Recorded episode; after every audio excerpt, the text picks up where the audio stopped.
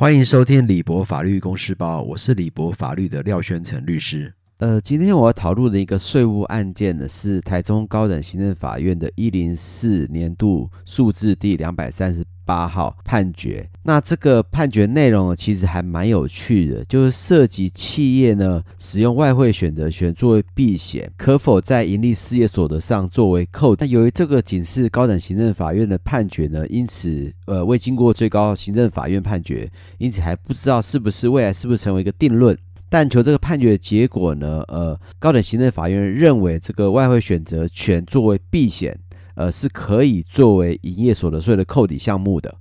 那在本案中呢，原告是圣代实业股份有限公司，那被告是财政部中区国税局。那在事实概要中呢，原告是从事机器工具零件之制造、电镀买卖及进出口有关的进出口贸易业务的事盈利事业。那他在民国九十九年呢，他的盈利事业所得税申报呢，呃，他申报出售资产损失在一亿六百万元左右。那其中呢，包括一亿五百万元是呃衍生商品交易的损失。然后呢，原呃被告认为原告将资金转做外汇选择权使用呢，显然与业务无关。因此，他扣除了他衍生性商品交易损失的一亿五百万元左右，那仅核定他损失是五百多万。那原告不服呢，因此呃申请复查诉愿，然后行政诉讼。在判决理由下呢，呃基本上呃中区国税局认为原告从事衍生性商品交易不得列为投资活动，那非属附属业务，因此它该部分交易损失呢不能认列。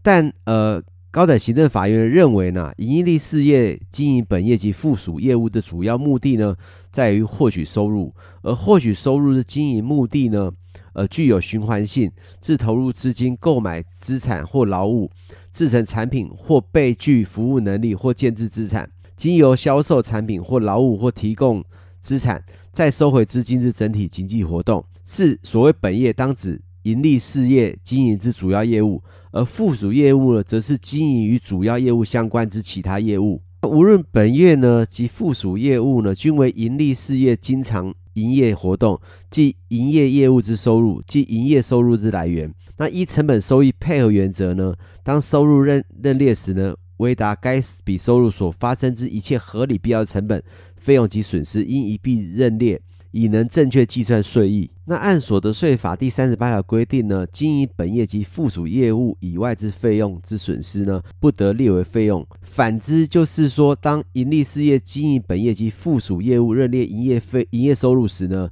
那应该营业收入而发生具有关联性之费用及损失，使得认列为费用或损失。那可知，凡属于盈利事业。经营本业及附属业务范围之费用损失，应与收入收益之产生具有关联性，故于计算所得额时呢，得认列其费用及损失予以剔除。那因此呢，盈利事业以进出口贸易业务为营业项目，其基于避险以外的目的呢，从事合法衍生性金融商品交易之投资活动，该当于经营附属业务，其投资活动收入收益减除相关成本费用计算之所得额及损失额呢，除属所得税法第四条之一及。四条之二规定，停征所得税之证券交易所得或损失及其或交易所得或损失，无需计入所得额课税，或不得自所得额中减除外，理应于所得或损失发生当年度分别列报为非营业收益或非营业损失，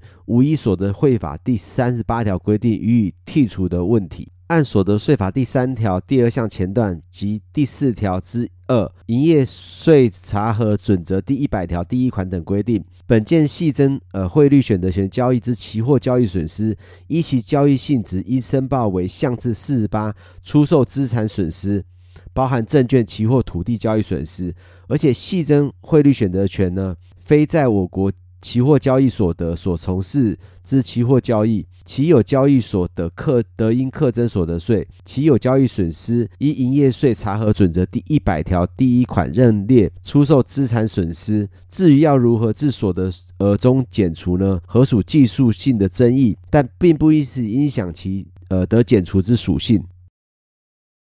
因此呢，本件衍生性金融商品之外汇选择权交易的属性呢？合属期货交易法第三条第一项规定之期货交易，但因非在我国期货交易所从事期货交易的情形呢，因此没有适用期货交易税条例第一条规定课征期货交易税，是以所得税法第四条之二规定呢，系征呃期货交易所得呢无暂行停止课征所得税之适用。而应依所得税法第三条第二项前段规定呢，该期货交易所得合并课征盈利事业所得税。因此，该汇率呃选择权交易呢，非属所得税法第四条之二规定停征所得税之期货交易，自应于所得或损失发生当年度分别列报为非营业收益或非营业损失。那因此无所得税法第三十八条规定剔除的问题。我想高等行政法院呢认为原告与所得或损失发生当年度呢分别列报为非营业收益或非营业损失呢，因此是事法，那他不得依所得税法第三十八条规定予以剔除。因此该呃汇率选择权的损失呢的列报为出售资产损失。呃，我是廖学成律师，如果大家喜欢，请订阅李博法律税务包。